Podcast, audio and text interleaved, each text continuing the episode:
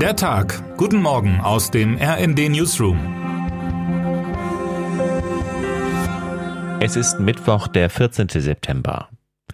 Als Bill und Melinda Gates in diesem Frühjahr ihre Trennung bekannt gaben, wurde ihr Vermögen auf einen dreistelligen Milliardenbetrag geschätzt. Ein großer Teil davon war bereits über viele Jahre in die Bill und Melinda Gates Foundation geflossen.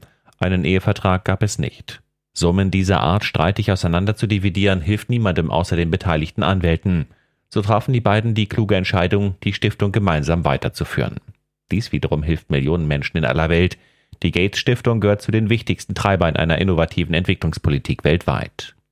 In einem exklusiven Interview mit Christina Dunz aus unserem Berliner Büro beschrieb Melinda French Gates jetzt ihre Version einer stärker an Frauen orientierten Hilfe in armen Ländern. Erstmals diskutiert hatten Gates und Dunz über dieses Thema bei einer Begegnung im Frühjahr dieses Jahres in Berlin. Damals hatte die wohl reichste Wohltäterin der Welt einen kleinen Kreis von Journalistinnen eingeladen. Jetzt sprachen sie darüber unter vier Augen in einem Videocall zwischen Deutschland und Seattle. Als die neue deutsche Außenministerin Annalena Baerbock anfing, von feministischer Außenpolitik zu sprechen, zuckten in Deutschland viele Konservative zusammen. Manche fürchteten, da sei mal wieder um der Political Correctness willen irgendein neues verqueres Projekt geplant. Doch das ist ein Missverständnis. Entwicklungsexpertinnen und Entwicklungsexperten rund um den Globus sind sich einig, dass es in der Tat geboten ist, systematisch die Frauen zu stärken, um arme Gesellschaften voranzubringen. Machen Frauen in Entwicklungsländern manches grundsätzlich anders und besser? Melinda Gates meint ja, und sie beschreibt den Unterschied sehr plastisch. Sobald eine Frau ein bisschen Geld hat, investiert sie es in der Regel anders als ihr Mann. Sie gibt das Geld für ihre Kinder aus, sie gibt es für die Zukunft aus. Sie schickt ihren Sohn oder ihre Tochter zur Schule. Der Mann gibt das Geld oft für sich selbst aus. Das ist die traurige Wahrheit. Das Gates-Interview gibt Anlass, von einer neuen, besseren Welt zu träumen, in der es mehr Umsicht gibt, mehr Rücksicht auf andere, ein Denken über den Tag hinaus. Bislang aber ist die weltverändernde Supermacht der Frauen nur eine schöne Vision.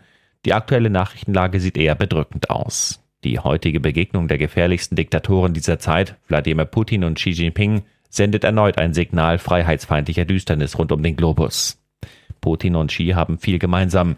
Sie sind auf Ausdehnung ihrer Macht versessene alte Männer, die längst aus ihren Ämtern hätten gejagt werden müssen. Beide sind 69 Jahre alt, beide sind schon seit rund zwei Jahrzehnten an den Schalthebeln der Macht, beide treffen seit langem niemanden mehr, der ihnen zu widersprechen wagt.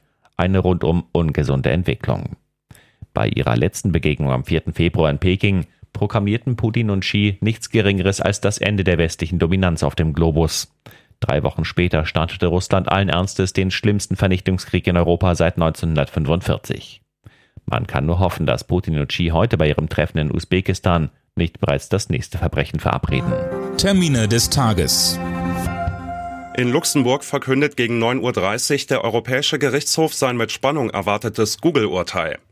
Die Europäische Kommission hatte im Jahr 2018 eine Geldbuße in Höhe von 4,34 Milliarden Euro gegen Google verhängt und dem Unternehmen die illegale Ausnutzung einer marktbeherrschenden Stellung vorgeworfen. Die Amerikaner zogen vor Gericht. In Straßburg äußern sich um 14.30 Uhr die EU-Kommissare Franz Timmermans und Katri Simson zu geplanten Notfallmaßnahmen der EU gegen hohe Energiepreise. In Schweden wird nach den Parlamentswahlen am Wochenende heute mit einem amtlichen Endergebnis gerechnet. Wer heute wichtig wird. Lassen sich die Staaten der EU in der Energiekrise von Russland auseinandertreiben? In einer Rede zur Lage der Union will EU-Kommissionspräsidentin Ursula von der Leyen heute im Europaparlament eindringlich für Zusammenhalt in den bevorstehenden schwierigen Zeiten werben. Und damit wünschen wir Ihnen einen guten Start in den Tag. Text Paul Berten, am Mikrofon Johannes Schmidt und Sönke Röhling. Mit rnd.de, der Webseite des Redaktionsnetzwerks Deutschland, halten wir Sie durchgehend auf dem neuesten Stand. Alle Artikel aus diesem Newsletter finden Sie immer auf rnd.de slash der Tag.